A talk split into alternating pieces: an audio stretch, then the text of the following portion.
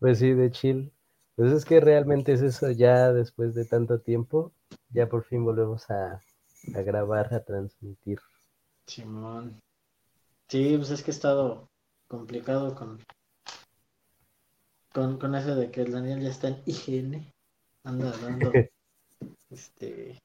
La neta, qué chido. Yo no, yo, yo, este. Pues no he visto que se anda en chinga, güey. O sea, sí. De Sí. Cosas, no, ah, sí, sí se, sí se la avienta duro. Y en todos los eventos y del evento sacar algo y así. La experiencia periodística de videojuegos. Sí, muy cañón. Y creo que en general, o sea, de, de cultura pop, porque también cuando, este, cuando el Axel estaba ahí, también se la aventaba, la aventaba duro. Bueno, yo sabía que sí, entre una cosa u otra, sí. Pero pues, la neta, digo, yo, yo lo que veo, digo, ah, pues la neta se ve, o sea, dentro de la chinga, pues se ve bien, o sea, no se ve, este, este, pues mala, eh, que sean cosas así pesadonas, o sea, sí, me refiero a, que de repente dices, ay, esto no lo quiero hacer que es de economía o algo así de política, o que tienes que ir a la mañanera o algo así, ¿no? Yo no me voy a ir Ah, a- imagínate ir a la mañanera, qué chinga ahí a las 6 de la mañana, 7 de la conferencias. mañana.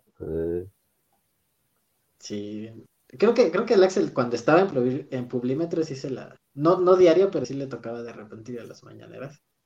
eh, Aventártela, pues creo que sí duran, ¿no? Digo, no sé, nunca, nunca he escuchado el podcast del Andrés Manuel, pero creo que sí. Ya la creo, yo tampoco, creo que yo nunca, o sea, así en, en directo, creo que nunca he visto una mañanera. Y lo más era cuando era en la noche y de repente le ponía al- a, López Gatel, que ahí ese es- sería como para otro episodio más random. La neta, el fandom de López Gatel creo que es los puntos más bajos en la historia del internet mexicano. Sí, estuvo muy extraño, ¿no? Estuvo muy raro. Pero, y aparte es súper de la nada, ¿no? Es así como de, como, ¿por qué? ¿No? ¿De Y, dónde que, salió? y le encontraron sus fotos de joven y así, güey. O sea, la verdad estaba bien. No sé, a mí se me hizo algo muy extraño. Realmente se veía como que la gente tenía mucho tiempo, mucho tiempo libre.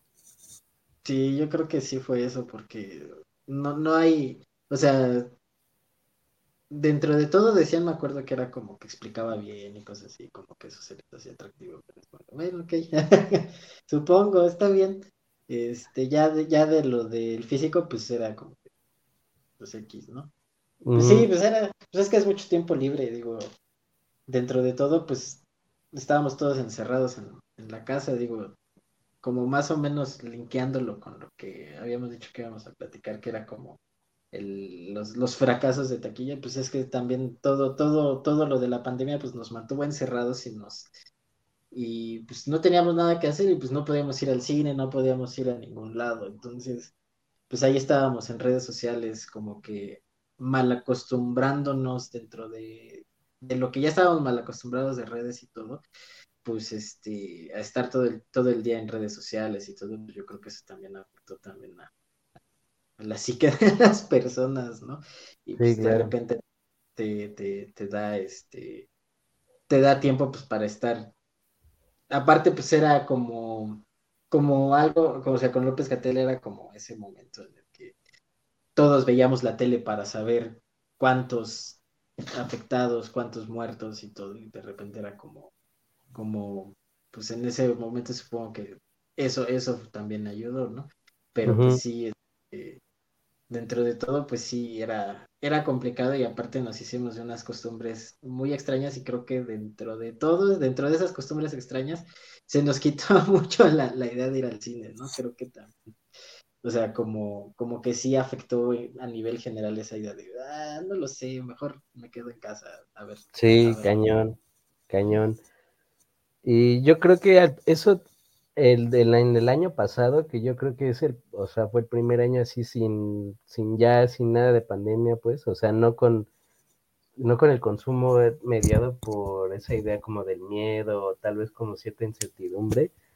Eh, yo creo que eso realmente sí ayudó a muchas películas a inflarse muchísimo. O sea, para inflar los números porque finalmente la gente ya tenía como un poco más de confianza de salir. Por ejemplo, yo creo que el Top Gun, o sea, la neta es buena y lo que quieras, pero creo que el uno de, sí fue una de las favorecidas por ese fenómeno como de vamos a salir todos y vamos a salir a, absolutamente todo. Ahorita en este año yo lo que veo ya es como un más un estado como de, de certidumbre y además, digamos, un este pues, ¿cómo decirlo? Pues ya como un consumo tal vez un poco más normal, porque de hecho, eh, revisando los, o sea, las cifras finales, el verano, para quien no lo sepa, eh, en Estados Unidos, que digamos es como donde se tomamos todas las referencias en cuanto a un éxito o un fracaso de taquilla, es, eh, empieza el primer mm, fin de semana de mayo y termina el fin de semana del Día del Trabajo en Estados Unidos. El Día del Trabajo es el próximo lunes, entonces ya técnicamente ya estamos terminando, o sea, este último eh, estos últimos tres días, eh, viernes, sábado y domingo, son los que se cuentan como lo último que las películas van a poder generar dentro de los estrenos del verano. Entonces, con esa descripción, digamos que, pues ya otras películas, digamos, de verano pueden eh, pues como que tomarse en cuenta, ¿no? O sea, incluso aquí mismo en la página de Box Office Mojo te da un, un apartado para temporadas únicamente, por ejemplo, está el verano, que es de este año, y pues así, por ejemplo, Spider-Man eh, Across the Spider-Verse o a, través del Spider-Verse se considera una película veraniega, a pesar de que como tal no haya salido como full full en el verano, sino que dentro de su estreno en Estados Unidos se considera una película del verano.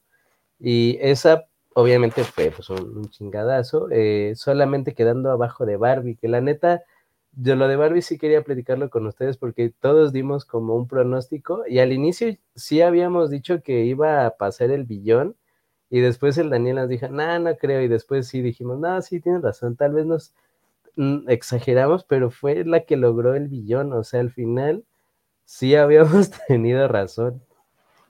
Creo que, creo que yo lo dije, o sea, yo, yo lo que decía en ese episodio del Barbenheimer era que a mí me daba la impresión de que Barbie no era la marca tan grande a lo mejor que nosotros nos imaginábamos, ¿no? Que era como, como que, eh, bueno, yo lo comparaba en su momento porque pues creo que hasta el momento sigue siendo como la comparación más cercana, a nivel números que decía, bueno, es que no creo, o sea, que, que sobrepase o que incluso, incluso se acerque a Super Mario, ¿no? Que en eso era como la película del regreso a los cines realmente, ¿no? O sea, porque pues, había, había superado el, el, el, billón ah, en inglés, este, pero que, y, y, que se había ido pues más allá, ¿no? O sea, creo que eran billón y trescientos y cacho o algo por el estilo. Entonces yo decía, no lo sé, o sea, Mario es, es una marca que sigue vigente dentro de, dentro de las cosas, ¿no? O sea, Nintendo sigue dando, este, eh, sigue sacando videojuegos, este, digo, a la fecha todavía estamos en la espera de, uno para Switch, entonces, este, se me hacía raro que como que, pues, eh, a lo mejor Barbie sí, hacia, para cierta edad y todo, pues pudo haber sido como algo algo fuerte en su momento, pero a mí me daba la impresión que no iba a jalar necesariamente tanto, justamente porque pues, ya es algo que a lo mejor a las niñas Barbie no les, pues no les ni fu ni fa, o sea, era como de, ah, ok, pues, existe Barbie ya, ¿no? Y poquito a poquito, este, como que fue subiendo y, eso que, que, dices está interesante porque eh, dices, bueno, hasta, hasta esta fecha es como que las películas del verano es como hasta donde van a alcanzar a ser como el máximo de dinero o algo así, ¿no? Que era lo que muchos decían que pasó, por ejemplo, con este, con elementos, ¿no? Que elementos dentro, no sé bien cuál es el dato, pero no sé si es taquilla internacional o global o este, o local, pero, o sea, fue de que elementos poquito a poquito fue subiendo, ¿no? Sus números, o sea, de principio se veía que era como de, no, no mames, va a valer madre, o sea, esa película ya no tiene salvación, ¿no? O sea, es otro fracaso de, de, del verano, otro fracaso de Pixar, pero a fechas recientes ha salido información de que la película se ha recuperado, ¿no? O sea, la película se ha recuperado. Este, y pues así fue también con, un poquito con, con Barbie, entre comillas, porque pues Barbie sí empezó fuerte, pero poquito a poquito pues, se fue haciendo realmente del, del billón. Y pues sí, se convirtió en el, en el, digo, ahorita no sé bien, pero pues en el blockbuster del verano, ¿no? O sea, en el, en el, en el punto más fuerte, eh, de, al menos de este año, y yo creo que al menos post pandemia, ¿no? O sea, no sé, eh, este, creo que, creo que sí ha sido como algo como muy, muy fuerte que dentro de todo, pues sí, yo creo que también ayudó mucho el, el boca en boca que, que generó, ¿no? Porque pues digo, de, principio ya era lo que platicábamos en su momento, ¿no? De principio, pues uno pensaba, o muchas personas pensaban, hay una película de Barbie, ¿no? O sea, eh, una película de Mattel, quién sabe realmente cómo vaya a salir, ¿no? Y de repente sale Barbie y empieza así todo el borlote de redes sociales y de todo así como de, no, y bueno, eh, dentro de, digo, me incluyo dentro de los predicadores, es como de, sí, no mames, es que sí, ¿no? Este, y yo creo que eso también fue lo que, lo que ayudó a, a extender la, la, los números de Barbie, siendo que pues era una película que como, eh, no me acuerdo si fuiste tú, Daniel, que decían que era como, eh, ah, ya me acordé, sí, que decías, ¿no? Que por la estructura y todo, por cómo estaba hecha, que era un poco complicado, ¿no? Y, y yo también decía, bueno, sí, tiene sentido, o sea, la realidad es que no es una película, eh, no, no, digo fácil, porque sí, dentro de todo, pues sí está bajada todo, pero era, era, era complicado que por la temática llegara a esos números y al final llegó, ¿no? Entonces creo que aparte fueron como muchas, muchas cosas que, o sea, fue dentro de muchos factores que dieron como esos, esos números, no sé, tú qué piensas al respecto.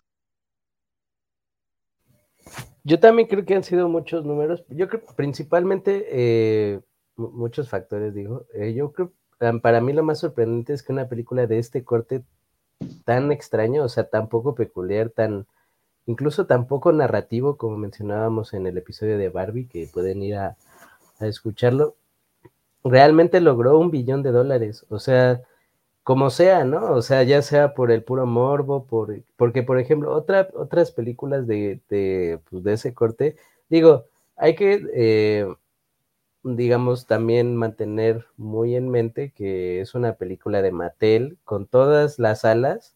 De hecho, ese es uno de los buenos criterios que aquí encuentro en esta página, que la verdad nunca me había metido como a picarle a todos lados. Hay un filtro en, en, la taquilla doméstica, entre comillas, que es la taquilla de Estados Unidos, que te puede poner la película de acuerdo a cuántas salas tuvo. Entonces, las más salas, la mayor oportunidad. Y ahí el mayor fracaso que sale de acuerdo a las salas que tuvo y recuerda el dinero, nada más así rápido que podemos apuntarlo, es la de Indiana Jones, que tuvo 4.600 salas, por ejemplo, contrario a las 4.337 de Barbie, o sea, ni siquiera era como una diferencia como de 10 o 20 salas, eran más de 200 salas. Entonces, eh, ahora, bueno, que digo, más de 4.000 salas en, Esas son todas las salas tal vez de... En México creo que hay como 2.900, algo así, salas en, todo el país. Entonces, eh, cuando una película mexicana, por ejemplo, dice más de mil salas, es, es realmente un chingo, porque toma en cuenta que no muchas, muchos, muchos cines del interior de la República Mexicana no las ponen. No me imagino cuántos tuviera Barbie, pero digamos, fue, fueron casi todas, ¿no? O sea, podríamos decir que fácil más del 95% de las salas iban a tener Barbie.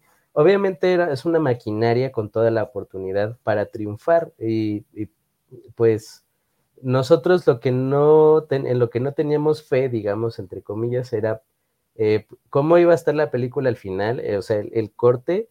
Y de hecho, lo que yo había mencionado, obviamente me, equivoqué, es que yo creía que la forma narrativa de lo que trataba la película y los mecanismos que tenía, tal vez al final no le iban a ayudar.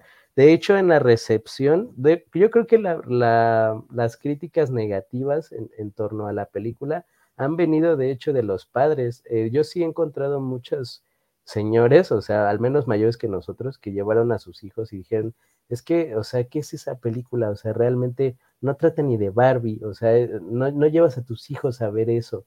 Y es como, ok, yo puedo entender por qué lo están diciendo, porque realmente la historia no es como tal como una película, como tú te imaginarías una película de Barbie, por ejemplo, teniendo de referente las películas de la televisión, como Fairytopia o el, el Cascanueces o lo que sea, ¿no?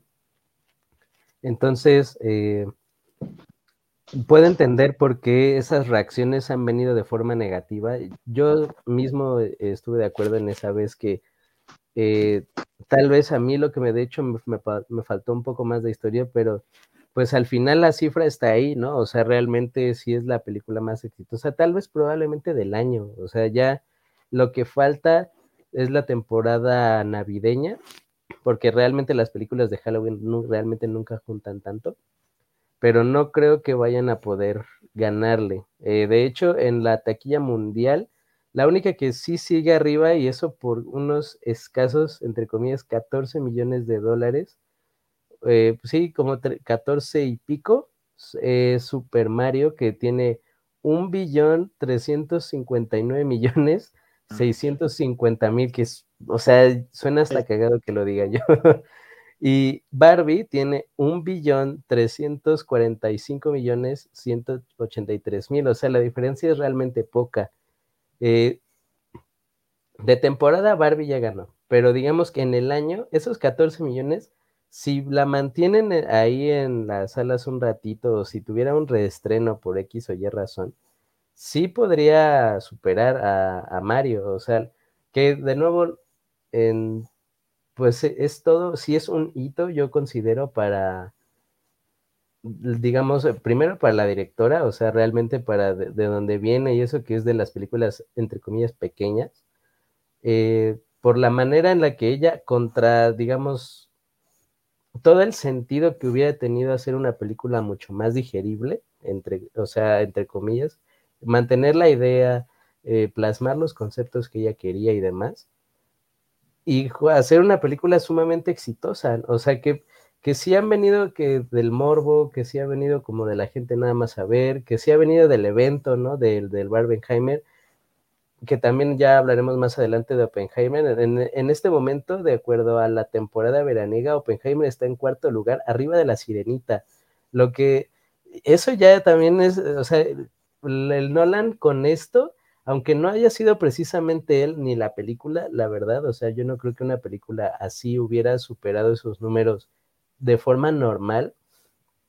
Con esto ya tiene como al menos para pedir, yo creo, otras dos películas así de, dame todo el dinero porque ya viste que sí pegó.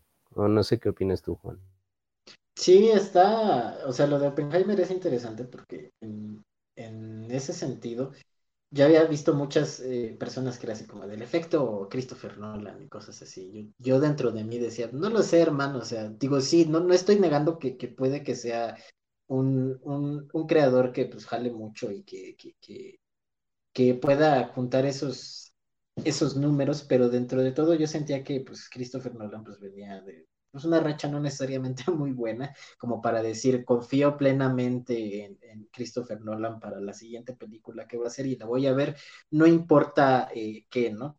Eh, yo creo que sí tiene que ver mucho con la, pues, especialmente, o sea, de principio con el evento del Barbenheimer, ¿no? O sea, creo que el Barbenheimer sí llevó a muchas personas que a lo mejor no necesariamente estaban eh, interesadas en la película como tal, a las salas de, Oppenheimer nada más para, pues, para ver, ¿no?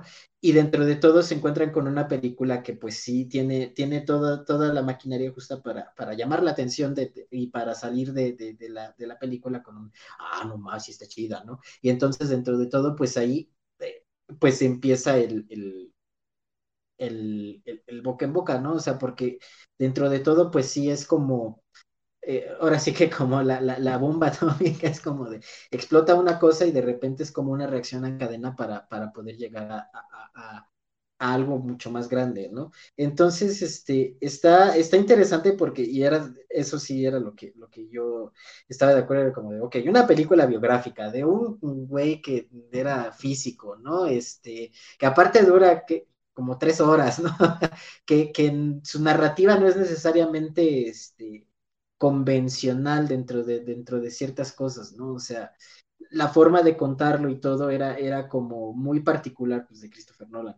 Entonces, con todo eso, que es lo que tú dices, pues es como de, llegó a los números, digo, ahorita no, no, no, he, no, he revisado los números, pero sé que pues ya, o sea, le he estado yendo bastante bien, ¿no? O sea, ha estado yendo como, como en un, en un ascenso también como bastante, bastante potenciado. Y este, y pues francamente está también de llamar la atención, ¿no? O sea, porque tú dices cuarto lugar, pues la realidad es que eh, está muy, muy cañón. Yo, yo yo sí creo de principio que, tiene que ver mucho con el evento. Y a partir del evento, o sea, es como, o sea, el evento es el punto principal y ya de ahí se, empiezan a despegar eh, algunos apoyos que era como de, bueno, es Christopher Nolan, ¿no? O sea, es el güey que hizo Dark Knight, ¿no? O sea, de eso no hay, no hay ninguna duda. Ya después, este, eh, después viene el, apoyo de que, pues obviamente es una buena película, ¿no? Y no es como que, ay, me decepcionó. Entonces, a partir de eso es que, empieza a dar como, como, como varios eh, saltos y varios este, pequeños golpes, pues para llegar al punto en el que, en el que está, ¿no? O sea, porque sí, de principio, pues sí, no es una, es una película que a lo mejor en un momento en el que estamos, que creo que también es importante como mencionarlo, que es como ya no necesariamente se va al cine a ver películas, sino a ver eventos. Eh, en el sentido de que ya no vas a una, ya no vas a una película a menos que sepas que es como algo para ver en el cine. No sé, eh, en el sentido de que, eh, por ejemplo, ¿no? O sea, y creo que también eso tiene que ver mucho con cómo Marvel eh, pues sí, Marvel y, todas las películas de superhéroes nos acostumbraron a consumir eh, películas, ¿no? A consumir cine, porque era este, era poquito a poquito empiezas a generar como algo más grande y el evento grande, grande, grande, pues se hace como un evento que todos van a querer ir a ver, ¿no? Entonces, este, y que de alguna manera, pues pues eso pasó con Barbie también. O sea, también se volvió un evento, o sea, y el Barbenheimer se volvió un evento en el que decían la gente, yo quiero ir a verla. Eh, dentro de todo, pues también se apoyó en que realmente desde el principio la gente quería verla y el evento se creó porque la gente quería ir a ver las dos, pero dentro de todo se creó en algo mucho más grande que pues yo creo que alentó también a mucha gente a regresar a los cines a ver las dos películas. Este, y, y dentro de todo, pues justo volvió a Oppenheimer un evento, o volvió a Oppenheimer una, una, una cosa que, decías, no, es que esto hay que, hay que presenciarlo en cine, o sea, dentro de todo, ¿no? O sea, a esto hay que irlo a verlo con ropa negra, ¿no? O hay que ir a verlo este, con, con, ropa rosa viniendo de la, de la, película de Barbie. Entonces, este, digo, ya, ya, ya después, te digo, empieza a generar como todo esto, pero creo que eh, creo que el, punto importante aquí, o el que a mí me parece como, como relevante, es que justo Oppenheimer se volvió un evento y pues como la gente ya está acostumbrada a ir a ver eventos en el cine, pues ya, eh, ya el hecho de que era película empezó a pegar ya después. O sea, ya el hecho de, la película en sí ya empezó a, tomar relevancia ya un poquito después, pasado el, el Barbenheimer y todo, ya el, hype y lo que sea, ya empezó a, apreciarse justo que la película era, pues, o sea, apreciarse a la película por la película misma. Y eso, pues creo que eh, a eso voy, ¿no? Eso creo que no se hubiera dado si no hubiera sido como toda la, generación del evento, que pues no necesariamente eh, pudo llegarse a ese punto por necesariamente por, por las características que tenía de principio, ¿no? Creo yo, no lo sé. No, yo, yo tampoco lo creo, porque además el inicio, eh, o sea, el, reporte inicial de las, del primer fin de semana fue así brutal, ¿no? O sea, que era justamente cuando la gente tenía la idea, si no de verlas juntas, al menos sí dentro de los primeros días en el primer fin de semana, que fue como, como la vimos nosotros, ¿no? Digo también porque íbamos a grabar, pero creo que fue, aunque no hubiera sido así, nosotros mismos hubiéramos tratado de verlas, si no pegadas, que mi intención sí era esa, pero aquí los cines de la Ciudad de México no cooperaron de ninguna forma para eso hasta después, hasta que vieron que no era solo que estuvieran, digamos, este, estrenando el mismo día, sino que el chiste era verlas juntas, o sea, mucha gente en Estados Unidos así las vio y ya después hasta hicieron promociones así de si las ves juntas, te damos no sé qué cosa, o puntos dobles en tu club Cinepolis o lo, que sea. Entonces, eh, yo creo que la de Oppenheimer, sí, la neta es muy engañosa y, lo digo así como con la mayor honestidad que me puede caber, porque a mí me, la película me encantó, o sea, realmente eh, creo que del año de, digamos, del cine mainstream es mi, mi favorita pero tampoco voy a negarme a que pues la película no le hubiera ido así si no hubiera sido por la ayuda de Barbie, ¿no? Que ya también lo comentamos en el episodio de, de Barbie. En realidad esto era para aplastar al Nolan, o sea, como dijimos, había su pelea con Warner eh, por este, porque Nolan no quería que mandaran a eh, On Demand luego, luego a, Tenet, quería que le dieran chance en cine, no se lo dan, se enojan y el Nolan les dice, pues entonces yo me voy con la competencia que es Universal y pues le dicen, ah, pues entonces te vamos a estrenar la, la más cabrona el mismo día que tú vayas a estrenar la tuya. Al final creo que todos ganaron, o sea, realmente ni, ni lo aplastaron, logró lo que Nolan quiso con la película. Obviamente, eh, no sé si de eso la producción misma se vaya a dar cuenta que pues estuvieran impulsados por un, monstruo del marketing de, de Barbie, pero creo que esto realmente sí beneficia porque al menos yo creo que durante un tiempecito va a garantizar que más películas de este corte al menos se vayan empujando un poquito más a competir contra los grandes monstruos del cine mainstream y del cine narrativo estrictamente. Por ejemplo, eh, creo que le va a tocar competir a la nueva de Scorsese con las Marvels que decían, bueno, curiosamente, la nueva de Scorsese sí va a estar disponible en IMAX y la otra no. Entonces yo creo que ahí mismo ya se ve como que ni Marvel le tiene mucha fe realmente a esa película, además de que tiene todos los componentes de que el fandom de Marvel le ha, le ha tenido como mucho rechazo, incluido el personaje de la Capitana Marvel, el personaje de la esta morrita que tiene su serie, y que están todas juntas y además, pues hay que decirlo, eh, sí hay un componente también de que todas sean mujeres que como que al fandom no le ha, como que no le da mucho la idea de por qué voy a ir a ver a puras morras. Que bueno, eso ya es cosa de cada quien, pero pues eh, en, yo hablo en, en, este caso de que al menos sí va a haber otro enfrentamiento digamos, entre comillas, de una película de un corte muy distinto contra una película que tiene todo para que, o al menos las herramientas suficientes como para que le vaya bien en taquilla. Que vaya a repetirse lo mismo, lo dudo ampliamente, porque el poder del marketing que, que él sí tenía Nolan, la verdad, aún detrás, este, con su película de tres horas y todo, no, le, no lo va a tener igual Scorsese, o sea, no el mismo aparato no va a ser igual. El, evento no creo que vaya a ser el mismo, ni siquiera como por obra de la serendipia. Entonces, eh, si ustedes vivieron el, el Barbenheimer, sí vivieron un evento histórico, su, su, dinerito contribuyó, digamos, a esa enorme cifra de Oppenheimer que no se hubiera logrado eh, de forma orgánica. 788 millones en el mundo, 302 millones en Estados Unidos, que es un muchísimo más y ahí sí se puede considerar como un éxito. Con el presupuesto de 150 y pone tú como otros 50 del marketing, no sé, eh, sí se puede considerar que esa sí dejó.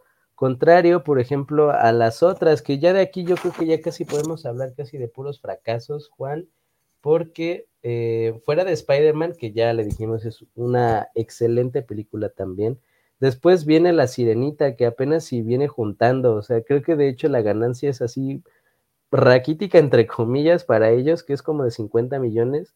Ahorita aparece La Sirenita en el verano con 298 millones y eh, ya con cifras totales aparece con 569 contra un presupuesto como de 200, algo así. Eh, que la neta, pues es poco, apenas que parece como que juntó al final igual como para decir que sí, pero pues sabemos que en realidad pues no es nada de lo que ellos esperaban. Y es que, eh, supongo que también eh, todo esta, eh, pues es, todos estos fracasos que, que, se vieron en el verano, que era uno tras otro, tras otro, o sea, porque, porque llegó un punto en el que decían, es que es que ya de plano está muy cañón, ¿no? O sea, porque era, no importaba de qué fuera la película, o sea, si fuera de Disney, si fuera de Marvel, si fuera de DC, este, todas estaban fracasando y fracasando, fracasando, de repente se veía ahí una lucecita en el camino, pero, o sea, por ejemplo, con, con, Barbie, con Oppenheimer, pero pues está cañón, ¿no? Eh, eh, yo creo que también eh, dentro de lo que yo decía, que, que, sigo pensando que, dentro de todo es importante que pues ya la eh, las costumbres de ir al cine pues han cambiado por la pandemia, por precios y por todo, eh, pero también pues porque, pues, digo, al menos en este, en este caso específico de la sirenita, y supongo que también va a pasar con, bueno, por ejemplo, pasó con, creo que pasó con Blue Beetle, este, y probablemente vaya a pasar con The Marvels, este, que es como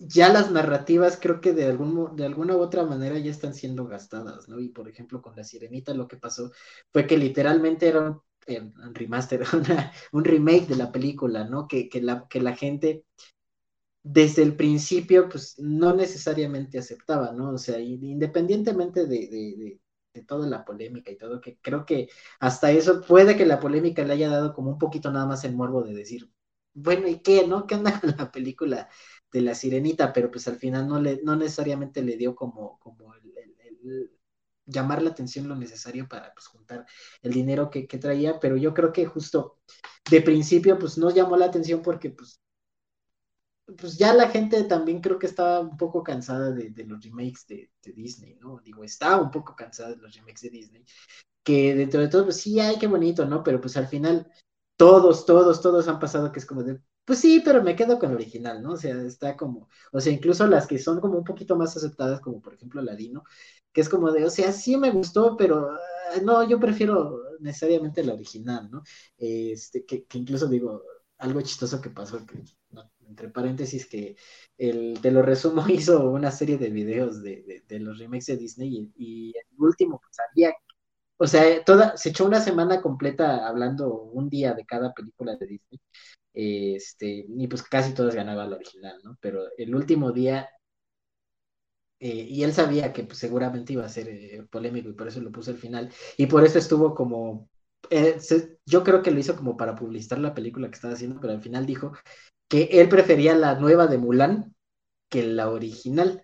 O sea, ya, bueno, no sé si has visto que le da puntos así a las películas. Bueno, dentro de su puntaje ganó la, la, la nueva. Y la gente, yo, yo cuando vi dije, no, este güey, o sea, no quiere vivir, o sea, le vale, o sea, ya, está, está aventándose al vacío del internet, porque, o sea, decir una cosa así, está como muy cañón, obviamente le cayó así por todos lados, ¿no? O sea, no, no al nivel que a lo mejor yo me esperaba, pero sí ya después lo, lo dijo en otro video, que, o sea, dentro del modo de burla, pero sí, o sea, de, e-, esa reacción creo que también responde un poco lo mismo, ¿no? O sea, como de, pues es que ya los, los remakes de, Disney eran como cansados, o sea, a mí me pasó con La Sirenita que pues yo llevé a mi hermana que creo que sí lo comenté en, el episodio de La Sirenita que era como muy fan y pues sí, ella así como, pues sí está bonita, pero o sea, dentro de todo que incluso lo dijimos aquí que eh, que creo que tenía algunas cosillas incluso mejores que la, que la, que la sirenita original, que era en especial el romance, ¿no? De, de, de, la sirenita con el príncipe Eric, pues al final no llega a la magia o no llega al punto como tan alto que, que llegó la original del, pues de los 60 o algo así. Entonces, este, pues de principio creo que la gente no le, no le llamaba la atención y probablemente lo poquito, poquito más que juntó fue por la pues, por la polémica que se, que se hizo con, con la actriz, ¿no? O sea, creo que dentro de todo, pues el morbo sí, sí, sí hizo su trabajo. Eh, y pues, pues no creo que, que, que, que, de haber sido de otra manera, pues hubiera llamado a lo mejor tanto la atención, porque, por ejemplo, eh, creo que Pinocho también salió este año, ¿no? ¿O no? Ah, no, fue el pasado, sí, porque estuvo con estuvo la comparación con el de Guillermo Bueno, al final, pues Pinocho tampoco salió tan bien, ¿no? O sea, dentro de todo, o sea, todos ya cuando decimos, o sea, ahora que también se va a anunciar la de la de Moana con la roca y Lilo y Stitch y todo, o sea, yo veo ya un sentimiento de, de cansancio, así también como de repente con los superhéroes, como de ya, ya, ya estuvo, ¿no? O sea, ya aquí, este, creo que, creo que aporta mucho también a eso, que, y, lo de Oppenheimer que decías hace ratito, creo que tiene también, eh, tiene la oportunidad que con este cansancio, que ya hay de, ciertas narrativas eh, repetidas, que venga, no necesariamente un resurgimiento, pero como que así como de, ahora sí, vámonos, vamos a ver cómo, cómo podemos hacer y, regresar a lo mejor a un blockbuster un poco más este, original, entre comillas, o sea, que no, que no se atenga necesariamente a franquicias. A lo mejor no va a ser como en los 80s o en los 90s, que pues era como, como un gran boom, pero puede ser como una oportunidad, como tú decías, como un poquito más de empuje, eh, que, las condiciones le, sean favorables, eh, un poquito, aunque sea, a, películas originales que pues a lo mejor puedan ser como, como, como, pues un poquito más rentables, ¿no? No sé, porque a final de cuentas, pues ya pues ya DC, quién sabe qué vaya a pasar con él, este, Disney pues ya le está dando también las últimas, digo, la de Elementos se, recuperó, pero la realidad es que Pixar ya tampoco estaba... No, ya no, ya no es garantía, o sea, yo eh, con una visión mucho más pesimista, ¿no? Más como de joven cinéfilo mamador, yo sí pensaba que este consumo, digamos, estaba como casi automático. O sea, y, realmente era así, o sea, si, si notamos las, vemos los números y, vemos como las tendencias, recordamos, porque bueno, ya no lo podemos ver como tal. Eh, durante, pues, digamos, la era dorada de Marvel, que fue, podemos decir todavía hasta, ponle tú hasta No Way Home, que hasta la última, la última, última del Hombre Araña, que eh, esa yo nunca había visto un hype así por una película y además por una película tan tan mala, ¿no? O sea, ya cuando ya cuando la vimos bien, ya dijimos, no mames. o sea, sí, nos la embarraron en la cara cabrón, ¿no? Pero, o sea, yo creo que a partir de ahí, y eso, y, la verdad, eh, lamentablemente le tocó a, también a Guardianes de la Galaxia 3, que está aquí en el tercer puesto de la taquilla mundial del año. Y número 3 también en la del verano. Porque esa es una película muy buena, ¿no? O sea, realmente eh, qué mal que le haya tocado como el desgaste. Que digamos, mucha gente sí había como vaticinado, o sea, lo había previsto, porque era como es el, el ciclo normal, digamos, de cualquier género que, que ha existido en la historia del cine, ¿no? Eh, pasó con el western, pasó con las películas de ciencia ficción, pasó con las películas de acción, ¿no? Incluso ya es un poco ahora más raro ver una película de acción en forma con un estreno, digamos, más o menos grande. Eh, pero sí, o sea, realmente eh, parece que esas palabras proféticas como de aguántense a ver, al final sí pasó. Yo la verdad pensé que con el género de superiores ya no iba a pasar o sea, siempre pues la tendencia se puede romper por alguna u otra cosa. Yo la verdad pensé que ya no me, no íbamos a ver eso al menos en un ratote mucho más. Yo pensaba que este hype de los superhéroes y de las franquicias y tal iba a durar mucho más, así ya, más que el tiempo de vida normal de estas cosas. Porque de hecho, si es así, pues 10 años, eh, el western duró algo así como veintitantos, entonces hasta eso podríamos decir que incluso es como una vida corta.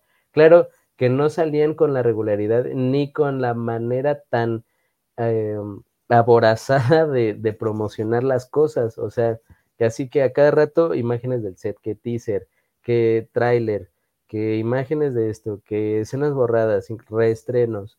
Creo que el mismo género se cansó a sí mismo. Y por ejemplo aquí también el que va a pagar los platos rotos es el James Gunn, porque nosotros con mucho entusiasmo dijimos que ya era momento de que le dieran las llaves y, madre, digamos que no le ha ido nada, nada bien. La de Blue Beetle, digo, todavía no podemos, no sé si sería justo contarla como dentro de su mandato, supongo que sí, eh, al menos en las fechas. Aquí sale 48 millones de dólares, que si lo piensas es es nada, hermano. O sea, son 3.871 salas en Estados Unidos nada más, que pues no es poco. 48 millones Y acá creo que sale hasta el lugar. Ni siquiera sale, creo yo, en la de taquilla internacional. Bueno, no, no la veo, no al, menos en las primeras 100. Ah, no, aquí está. Número 30, 84 millones, que es así, este, nada, nada. O sea, yo creo que ahí en esa, no sé si es hartazgo como tal de los superhéroes, que yo, puede, yo digo que sí, pero también yo creo que ya es hartazgo un poco de, de DC. O sea, que es película mala o medianona así tras una, tras otra, tras otra, tras otra, tras otra. Y desafortunadamente los de Marvel nos han acostumbrado a pensar que todas las películas deben estar unidas y que deben estar, contándote más cosas más allá como para tener una gran historia en el fondo. Entonces, la verdad, eh, vi que la reseña que le hicieron, pues no estaba como tan, digamos, tan destructiva, porque dicen que la película es de hecho hasta, pues decente, o sea, no tiene lo suyito, pero creo que a esta sí simplemente ya le cayó el, ah, bueno, otra de superhéroes que además yo sé que va a estar pronto en las plataformas. O sea, creo que esa es un gran factor para esperarte, porque este, y aunado al precio, ¿no? Eh, ahorita vi eh, paréntesis, porque creo que también está sucediendo lo mismo, por ejemplo, con los conciertos. Eh, que de hecho ya los precios de los conciertos ya es una inflación así absurda. Em, los precios están muy similares, pero también creo que la forma de consumo se está haciendo muy similar en cuanto a no perdértelo. Yo admito que yo formé parte de eso, pero aquí en el caso de las películas, eh, sabes que va a estar disponible después. Esa es la gran diferencia. O sea, sabes que va a estar en este caso, pues en HBO, supongo la de Blue Beetle, eh, otro de los grandes fracasos del verano, mi amigo.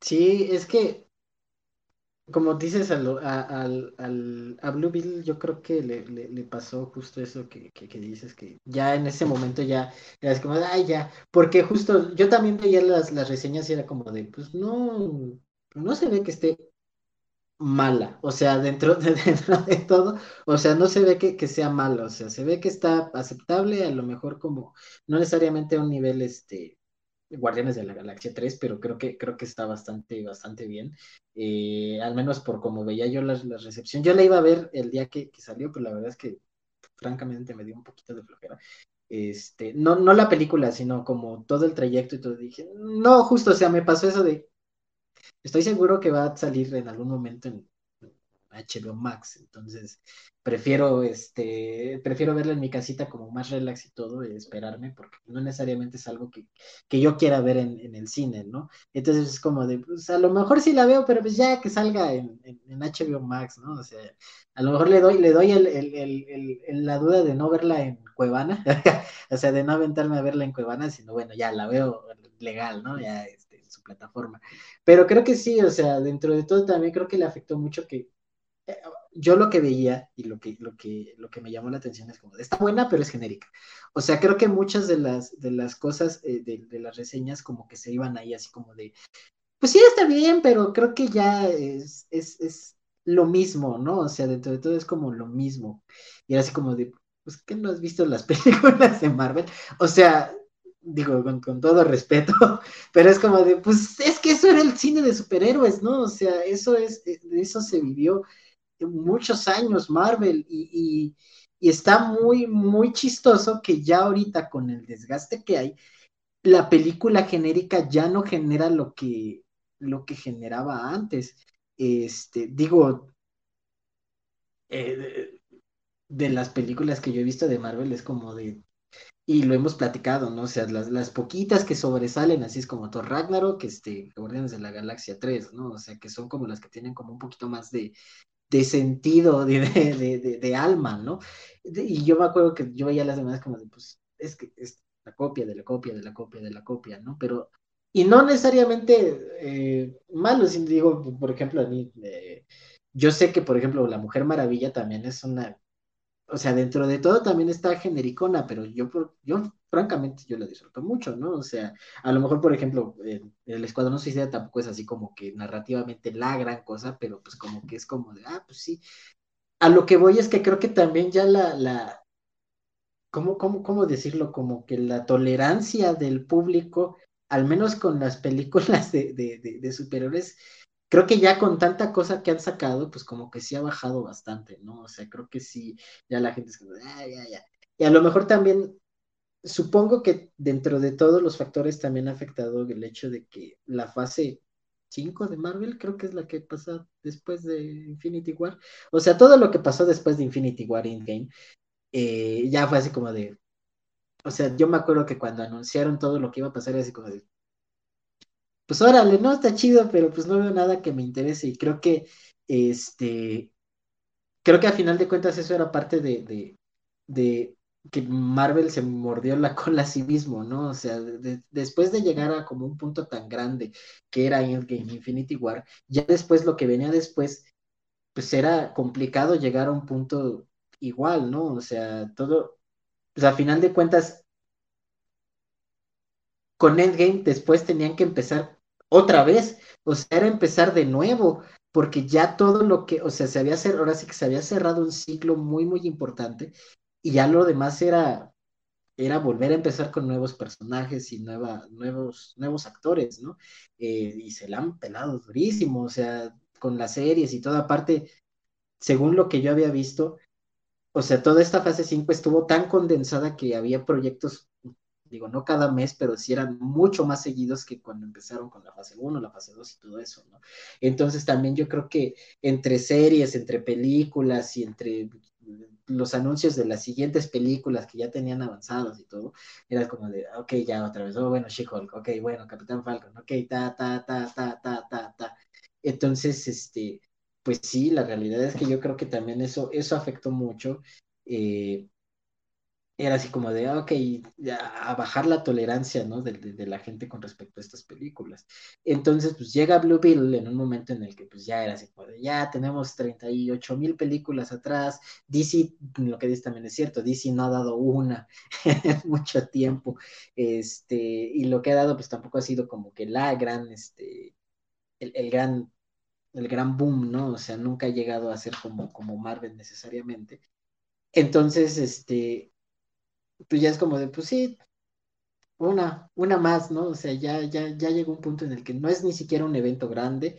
Eh, la película, por lo que he entendido, pues como que se, se vale por sí misma, pero pues ya eso no, al menos para el público ya no sirve de mucho. O sea, ya es como de, sí, ya he visto 38 veces, la, 38 mil veces la misma historia, aparte es una historia de origen, eh, por lo que yo, lo que yo tengo entendido, es una historia de origen, entonces es como de otra historia de origen, de otro superhéroe, otra madre. Entonces, digo, yo no, yo no sé cómo, por ejemplo, y yo era lo que he estado pensando, yo no sé cómo funcionaba la estructura de los cómics en, en sus tiempos mozos, pero creo que también en algún momento llegó, eh, muchos de, la, de los comentarios que veo así como de gente que está entrando en los cómics es, es justamente eso, es como de, es que no puedo leer un cómic o un arco porque está relacionado con el arco de otro cómic que viene de otro cómic y porque es una combinación de tal, digo, entonces creo que al final eh, todo eso ha terminado pues dándole a, pues, al cine de superhéroes pues su, su decadencia, ¿no? O sea, es como, como tú dices, desde el final de cuentas, pues, se, se, lo, se pusieron, no digo se pusieron de pies solitos porque la realidad es que sí ganaron bastante dinero, pero al menos para, para todo esto, creo que sí fue ya un punto en el que, en el que ya no supieron qué hacer, que incluso el mismo creo que Bob Iger dijo ya, o sea, ya hay que bajarle el presupuesto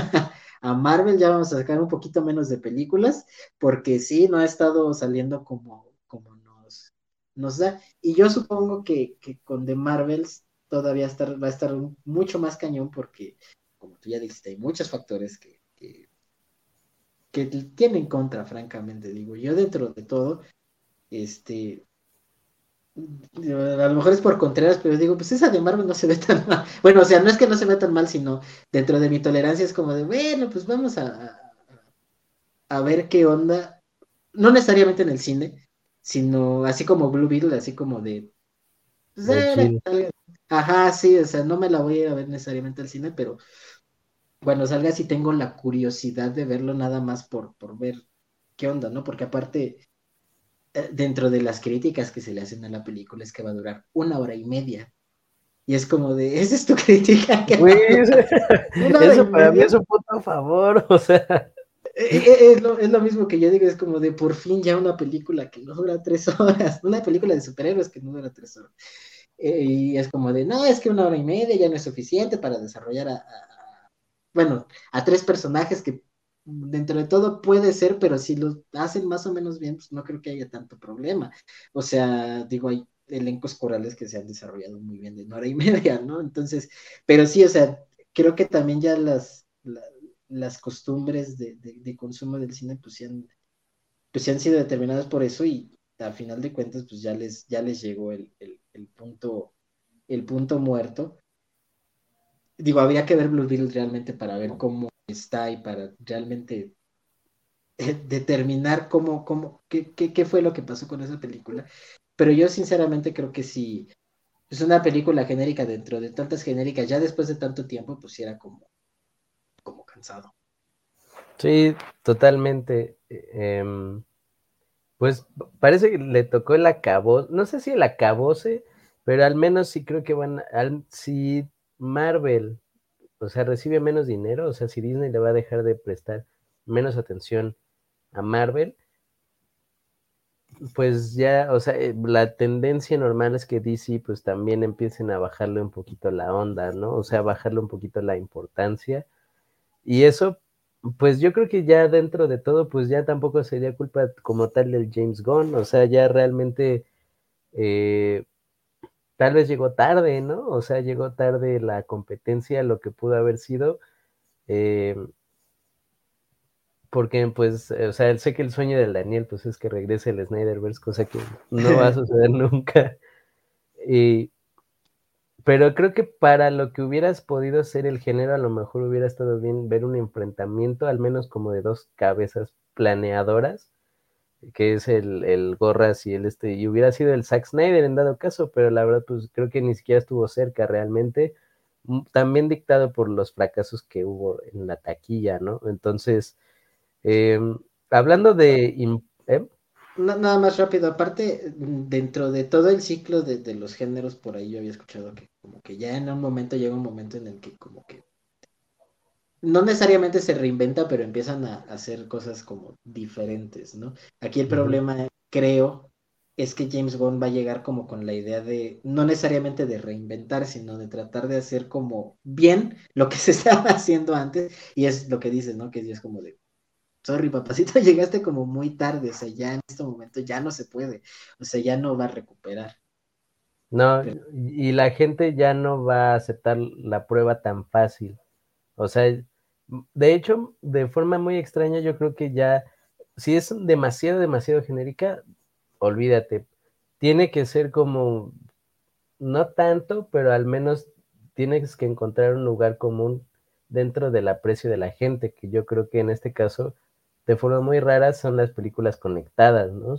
Eh, yo creo que sí, Guardianes de la Galaxia 3 es una excepción, porque esa sí fue una película individual y ya, o sea, y que también tiene que ver con que el director ya se iba, ¿no? O sea, dijeron, pues, es, esta y ya, o sea, y, yo ya me voy porque en el otro lado me van a dar mejor. Entonces, em, pues yo creo que sí, a lo mejor estamos viendo lo, no creo que lo último como tal, porque las películas, digamos, dentro de confirmado, pues yo puedo confirmar algo y al otro decir que no, ¿no? Entonces, la cosa es cuáles ya se están produciendo, que ahorita con la huelga es un buen momento incluso también para ellos de decir, no, ¿sabes qué? Pues este, vamos a cambiar, ¿no? Porque pues ya detuvimos la producción, entonces vamos a ver si si sí la hacemos o no la hacemos. yo creo que sí, este es un, puede ser un punto de inflexión, porque ahorita no se está produciendo nada, no se está escribiendo nada, en teoría, ¿no? Espero que, Espero que así sea, que nadie venda la huelga y este y que de aquí pues puedan partir hacia otro camino, porque parece al menos que las películas, eh, digamos, de historia única, eh, sí están teniendo como al menos un poco más de oportunidad, ¿no? Aquí dentro, o sea, rápidamente como para ir dando la última vuelta, aquí veo alguna que otra sorpresa, por ejemplo, Sound of Freedom, la película esta del este güey productor Verástegui, eh, que parece, parece que les están revelando como el hilo negro, de hecho aparece con unos números muy buenos, este, lugar 6 del verano, 181 millones y el presupuesto era absurdo, así como de 15.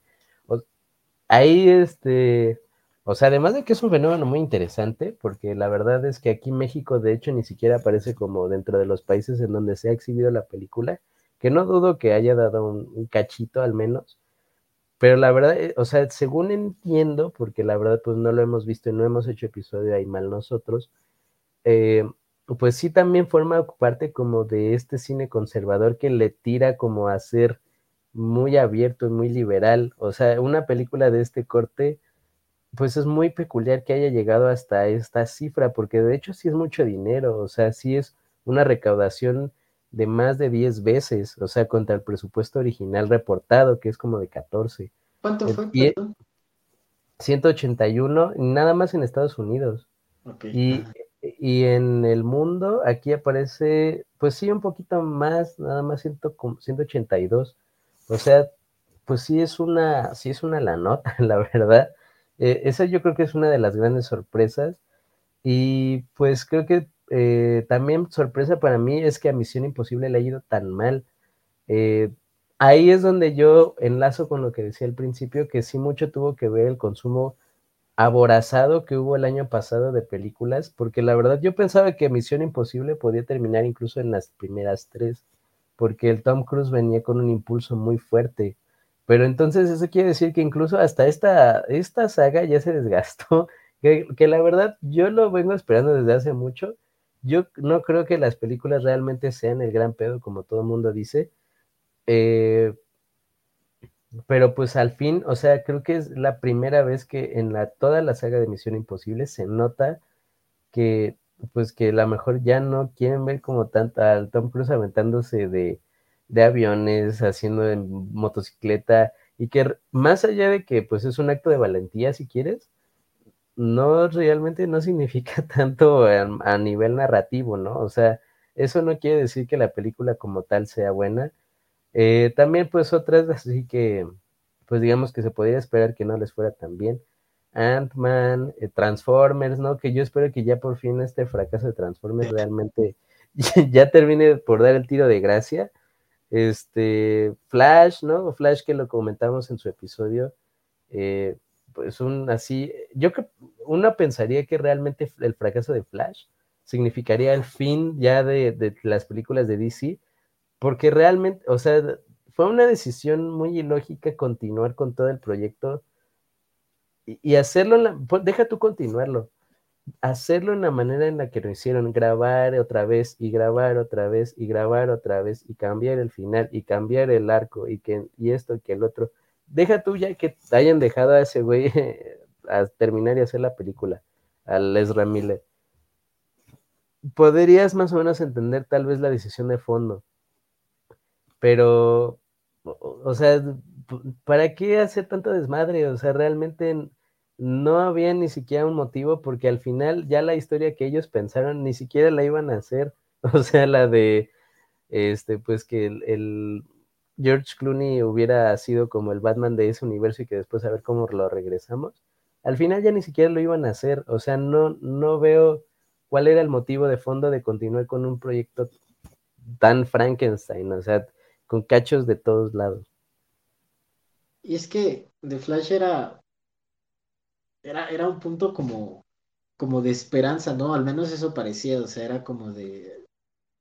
Sí se sentía que era como, esta, esta sí iba a pegar, les juro que esta sí iba a ser, esta sí iba a ser la película de DC, ¿no? O sea, y creo que los comentarios también apuntaban así, no sé, como de, no, es que es la película, así bien chida, ¿no? Y ya cuando la vimos como de, ah, órale, ¿no? O sea, este, o sea, hay gente que sí le gustó, digo, dentro de todo, pues hay, hay para todos, ¿no? Pero yo creo que eh, eso, eso que tú dices y lo que, lo que comentábamos era que, pues, eh, cuando la terminamos a ver, era así no, no tienen idea, o sea, no, no saben, están perdidísimos, o sea, no tienen idea de lo que van a hacer.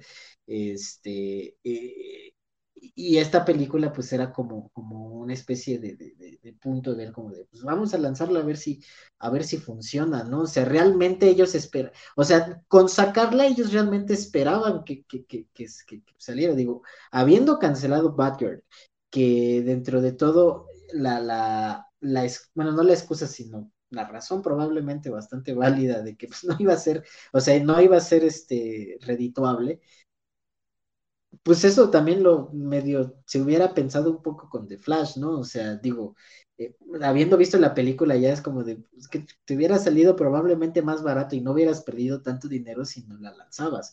O sea, eh, y te echaste buen marketing, o sea, dentro de todo, creo que marketeada sí estuvo, o sea, no al nivel, por ejemplo, de Barbie, pero marketeada sí, sí fue Flash y, y para haber hecho lo que hizo, es como de o sea, creo que a la semana ya estaban dando boletos dos por uno, cosas por el estilo, ¿no?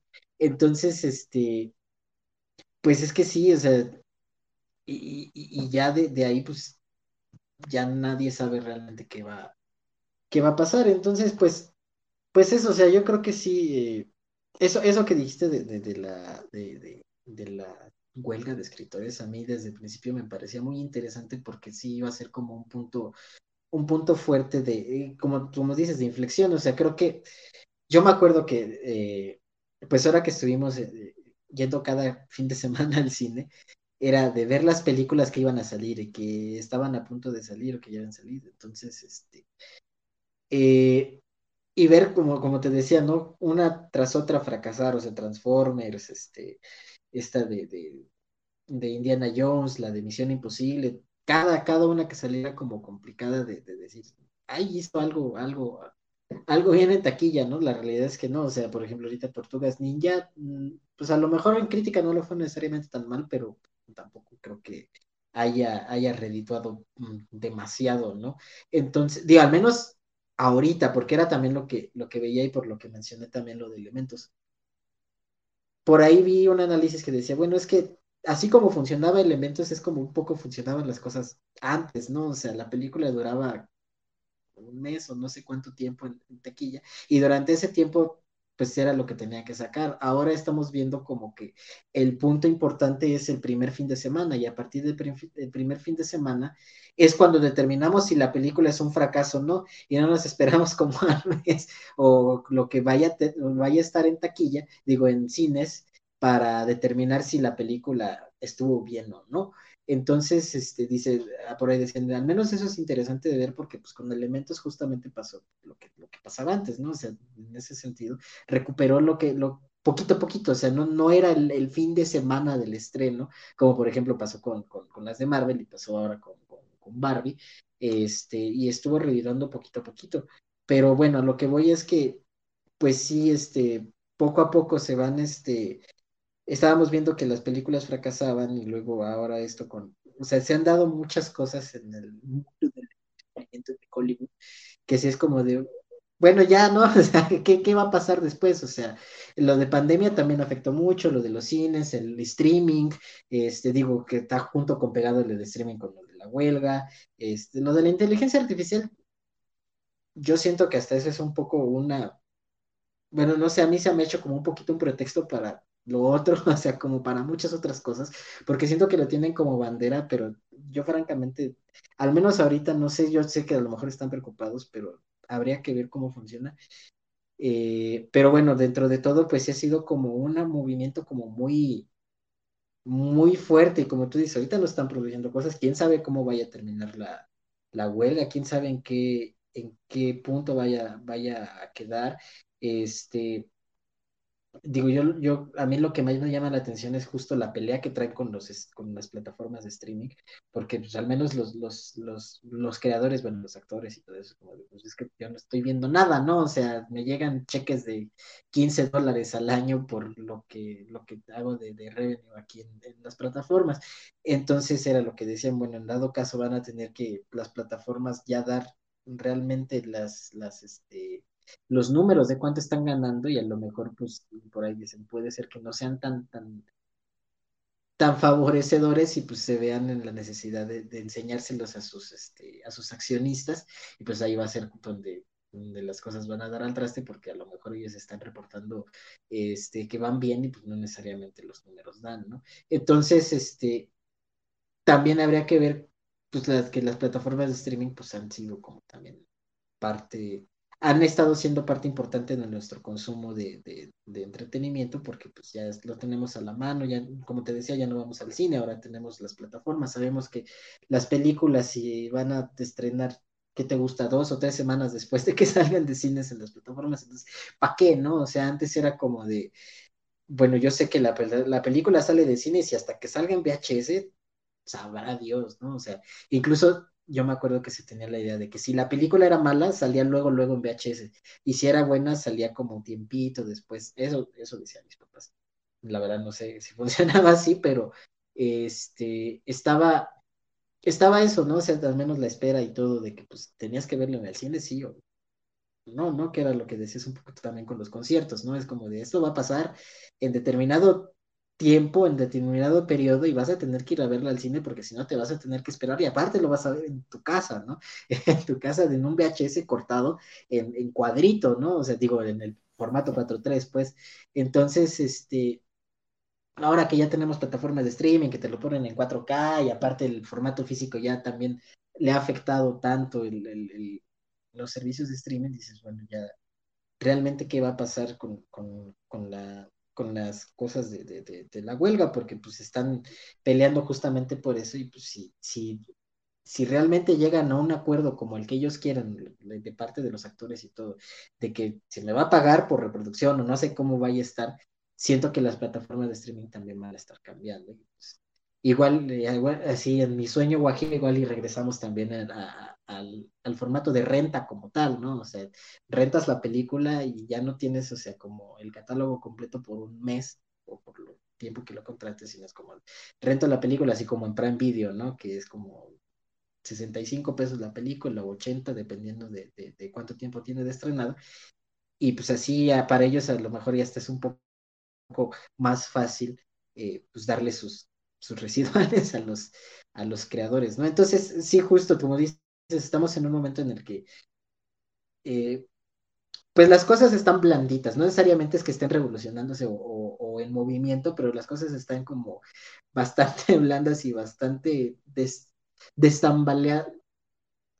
desequilibradas, vamos a ponerlo así, para que, tambaleándose, están desequilibradas y tambaleándose, como para decir, bueno, ¿qué pasa si tantito le hacemos? Digo, no, no, espero así como la gran revolución, pero supongo que algo va a tener que medio ahí transformarse o cambiar, al menos, si no necesariamente con las empresas, sí con nuestro consumo. Aparte que son un chingo ya de plataformas, Sí, digo, ya, ya hay un, ¿cómo decirlo? un paradigma construido. Eh, se construyó muy rápido, que era el consumo del streaming. O sea, ese cambio, ese cambio que nos tocó ver a nosotros dentro de ya los años de conciencia plena de la adultez, que ya la gente ya no te preguntaba si la película estaba en el cine, sino que estaba en Netflix, ¿no? Eh, ese, o sea, fue muy, un cambio realmente muy rápido, ¿no? Usualmente tomaba mucho más tiempo. Eh, y ahorita, pues con esto, ya cuando ya no tienes a la gente, para que, curiosamente, también se empieza a valorar como el, la fuerza de trabajo humana, ¿no? O sea, realmente humana, porque, pues, incluso si tú puedes escanear a la gente y eres demasiado maldito para pagarle un día de trabajo a alguien, teniendo su imagen por el resto de la vida, o sea, al menos de que te hackeen o alguna madre así, eh, pues tienes que escanear a alguien de inicio, ¿no? O sea, no, es porque si lo haces tú solo, pues no puede que no te salga tan bien, ¿no? Incluso eh, la, tecnología más eficiente es la del escaneo de movimiento, ¿no? Como ya hacen muchos videojuegos y tal. Entonces, eh, curiosamente, parece que estamos regresando hacia, pues, cosas que existían anteriormente, ¿no? Otro, eh, como mencionas, lo de elementos es un buen ejemplo para ver cómo es que pues una película puede recuperarse y que no necesariamente depende o no eh, puede no depender del primer fin de semana. pasó lo contrario, por ejemplo, con este, esta madre de Transformers. recuerdo que decían que pues para todo el mundo era una sorpresa que le hubiera ido también en el primer fin de semana y la película cayó así de una forma pues muy importante y que por eso al final resultó que mm, tal vez ni siquiera haya sacado lo de, o sea, lo necesario como para decir que tuvo un, eh, un superávit, o sea, que tuvo una ganancia, pues, porque normalmente es que, o sea, como se hace el modelo ahora, porque a partir, como bien dijo Juan, a partir ese es el modelo, de cómo te ha ido el fin de semana es que tú haces el modelo para saber cómo probablemente te va a ir con, eh, con toda la corrida, pues. Y también tomando en cuenta que ya las corridas son más cortas o, o muy largas en el caso de los super blockbusters. Eh, por ejemplo, algo que noté en, el cine, en los cines de México, al menos, es que Barbie ya no tenía tantas funciones, pero Oppenheimer sí, o sea, Oppenheimer parece que se quedó con el mismo número un, tiempo más prolongado. Eh, pero en Estados Unidos nadie dejó de ir a ver Barbie, entonces, eh, entonces el modelo pues ahí tuvo unas cuantas variaciones. Fuera de estas películas que ya mencionamos, me parece que no hay nada así como fuera de eso más importante que se pudiera considerar como una película trascendental. Tal vez Megalodón 2, que tampoco tiene como buenas proyecciones, porque dicen que la película es una basura así. Digo, pues bueno, tampoco no sé cómo que qué esperaba. o sea, porque de hecho la primera Megalodón tuvo unas críticas así horribles, asquerosísimas, pero juntó un dinero suficiente y por eso es que se aventaron con la 2. Pero pues ahorita no sé qué chingados estabas esperando, viejo. la primera era horrible. De ahí en fuera, eh, creo que este podría ser el año de los fracasos. O sea, algo que no sucedía hace mucho porque antes de la pandemia parecía que todos tenían como para su tajada del pastel. Claro, que la gran oferta era la de Marvel y pues parecía que los de Marvel siempre ganaban. Eh, pero también dentro de la competencia yo no recuerdo que se hubieran reportado tantos, tantos fracasos seguidos de películas para las que tú proyectabas que les fueran como completamente bien. O sea, que, gana, que sacaran lo del presupuesto primera y más importante y ya que, que ganaran. O sea, creo que nunca se habían reportado tantos y yo creo que de aquí podemos ya eh, a manera de conclusión, ver que tal vez sí vayan a caer varias de las sagas que estuvieron ya mucho tiempo afuera, o sea, realmente es ridículo pensar que la primera de Rápido y Furioso fue del 2001 y en el 2023 seguimos viendo lo mismo. Y bueno, en la misma saga, el mismo nombre, porque ahora estos güeyes ya son super agentes secretos. Eh, pero y que también, pues ellos mismos construyeron su modelo para que hasta los 850 millones de dólares tú considerabas que ya estabas ganando, porque realmente aquí la película aparece en el quinto lugar de, taquilla. Eh, tiene 704 millones, que la neta, pues es muchísimo, muchísimo varo todavía, pero por la manera en la que es vendida y marketeada la película, no le alcanzó. Entonces, Ganaron de todas formas un montón de dinero con respecto al presupuesto de producción, entre comillas, pero no, no da, o sea, sigue sin dar. Igual, este, aquí abajo, Misión Imposible, eh, Elemental, que al parecer, pues sí, sí, al final sí juntó con lo suficiente como para que no oscurezcan al director de por vida. Eh, Transformers, también parece que ya con esto ya es el tiro de gracia. Indiana Jones, Megalodón, la de Creed, que la verdad es que le fue peor de lo que el propio eh, Michael. Jordan, que es el director, lo que esperaba. Calabozos y Dragones, que es una suerte de sorpresa de que no le haya ido peor.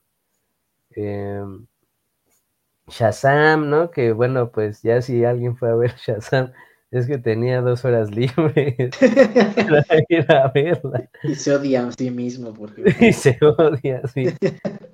Este, y pues ya, o sea, de hecho por aquí aparece una ahí de Magic Mike con Channing Tatum que nadie se enteró que iba a salir, pero pues tenían como cierta esperanza. Pues sí, parece que es un buen momento para cambiar la forma, tal vez regresar a las viejas formas. Yo no creo que como tal eh, vayan a ceder tan fácil. Eh, la verdad es que a mí no me molesta tener el catálogo a la disposición, aunque realmente yo reconozco, lo pago y no lo veo.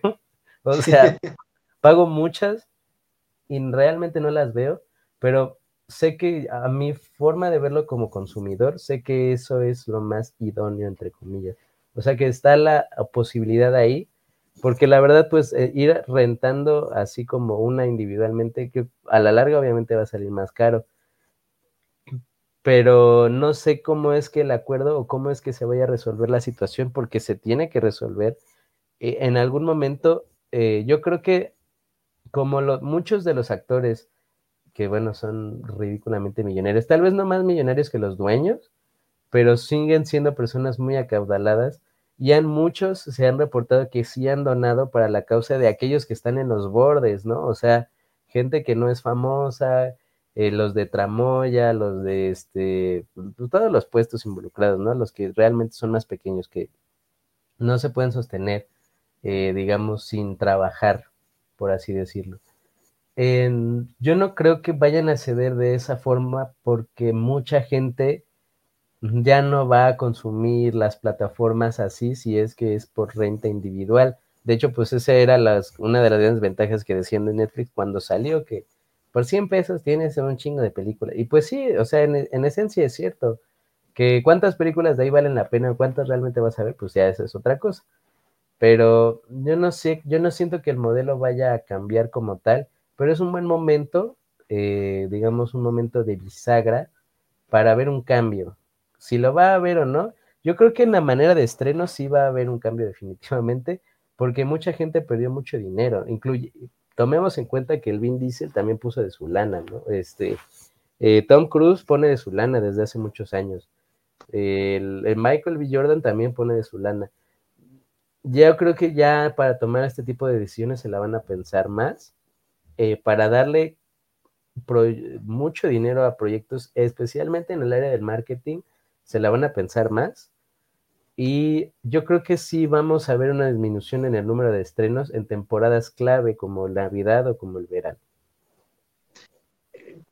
Y, y, aparte creo que dentro de los mismos estrenos se ajusta también no necesariamente, o sea, también en marketing, pero creo que, por ejemplo, eh, Rápidos y Furiosos costó chingos, o sea, y como tú decías, o sea, dentro de los 700 que, que, que, que ganó, pues no, no, no pudo ver ganancias porque pues costó 500, no sé cuánto cuesta, ¿no? Pero, pero o sea, creo que a lo que voy es que probablemente van a haber menos estrenos y aparte con mucho menos presupuesto, o sea, porque eh, pensando como empresa, dices, bueno, si no está redituando, pues no, digo, a lo mejor no, no me voy a dedicar a otra cosa, digo, vamos a estar bien, pero pues estamos en un tiempo de crisis, ¿no? Entonces, a lo mejor lo que vamos a sacar y lo que se va a producir posteriormente, en el momento que se resuelva la, huelga, este, pues va a tener mucho menos dinero eh, invertido, ¿no? O sea, eh, porque a final de cuentas, pues lo que ellos quieren es este, ganancias, ¿no? Entonces, pues sí, digo, la, idea es que si le inviertes un poquito menos, pues creo que, creo que funciona eh, mejor si ganas 700 millones de, dólares, ¿no? Entonces, este, probablemente en una elucubración un poquito menos, este, o más realista, pues creo que eso es un poco lo que se va a ver, ¿no? O sea, una disminución justo en el, en el, en el presupuesto de, de, las cosas, al menos de las películas que van a salir en cine, ya Netflix y todo eso, pues sabrá Dios qué va a pasar, pero al menos las películas que sí van a lanzar a cines probablemente vayan a ser con un menor presupuesto y eso a lo mejor es, es, es lo, que, lo que va a dar lo que tú dices, ¿no? La, la... Francamente no sé si van a morir las franquicias, a lo mejor les van a dar un descanso mucho más largo, este, pero... Eh, pero al menos ese descanso va a ser como de, bueno, hasta extrañar, ¿no? O sea, ya, este, ya, por, por favor, ya no necesitamos verte todos los años aquí, ¿no? O sea, ya, eh, por favor. Entonces, a lo mejor, y aparte, a lo mejor no les van a dar como rápidos y furiosos, no les van a dar tanto presupuesto, como de, pues haz lo que tengas con lo que puedas, y pues eso va a dar a lo mejor otro tipo también ya de a nivel visual y a nivel narrativo y todo, pues no sé cómo vaya a afectar, pero probablemente vaya a haber un cambio, no sé si positivo o negativo, pero probablemente esa baja de presupuesto va, a dar un cambio en lo que, un poquito lo que vamos a ver en, en cines, ¿no? O sea, digo, no estoy diciendo que vayan a regresar a hacer sombras o algo del estilo, pero probablemente ya no se van a gastar los millones de pesos en hacer una bomba de bola que vaya rodando por, por Roma, ¿no? O que mm, te gastes los millones en hacer que Flash tenga un, buen trasero. Entonces, este, pues, a lo mejor, por ahí va. Eh, pues sí, lo, lo, lo, lo, de lo de menos es esperar que eh, como dicen, pues en tiempos de crisis, pues los tiempos de crisis son los momentos en que cambia pues al menos eso, eso va a dar. Estamos en un tiempo de crisis, ya ni siquiera por, o sea, por muchos factores, la huelga y al menos la, la, pospandemia y todo, creo que, creo que se ha dado como un momento en el que pues las cosas van a tener que cambiar sí o sí. ¿A qué? No sabemos, ¿no? Solo podemos esperar un poco lo, lo mejor y eso que dijiste del año de los fracasos está chido porque sí es cierto. estaba, estuvo muy, muy cabrón, o sea, estuvo muy, muy complicado. Eh, pero bueno, ¿tienes algo más que agregar? Pues eh, no, yo creo que ya tocaba. La neta, tampoco puedo decir que estoy devastado, pobre millonario, ¿no? Con tantas Porque además dijeras, bueno, es que era un material de sustancia, ¿no? O sea, real, hubo eh, dentro, o sea, si de aquí cambia algo, que bien puedes decir, yo creo que no. Eh, mira, si podemos hacer una predicción de cuáles sí van a tener tiro de gracia, yo creo que Transformers, al menos unos 5 años, 10 años, yo espero que sí. Es mucho tiempo ya perdiendo dinero. E Indiana Jones.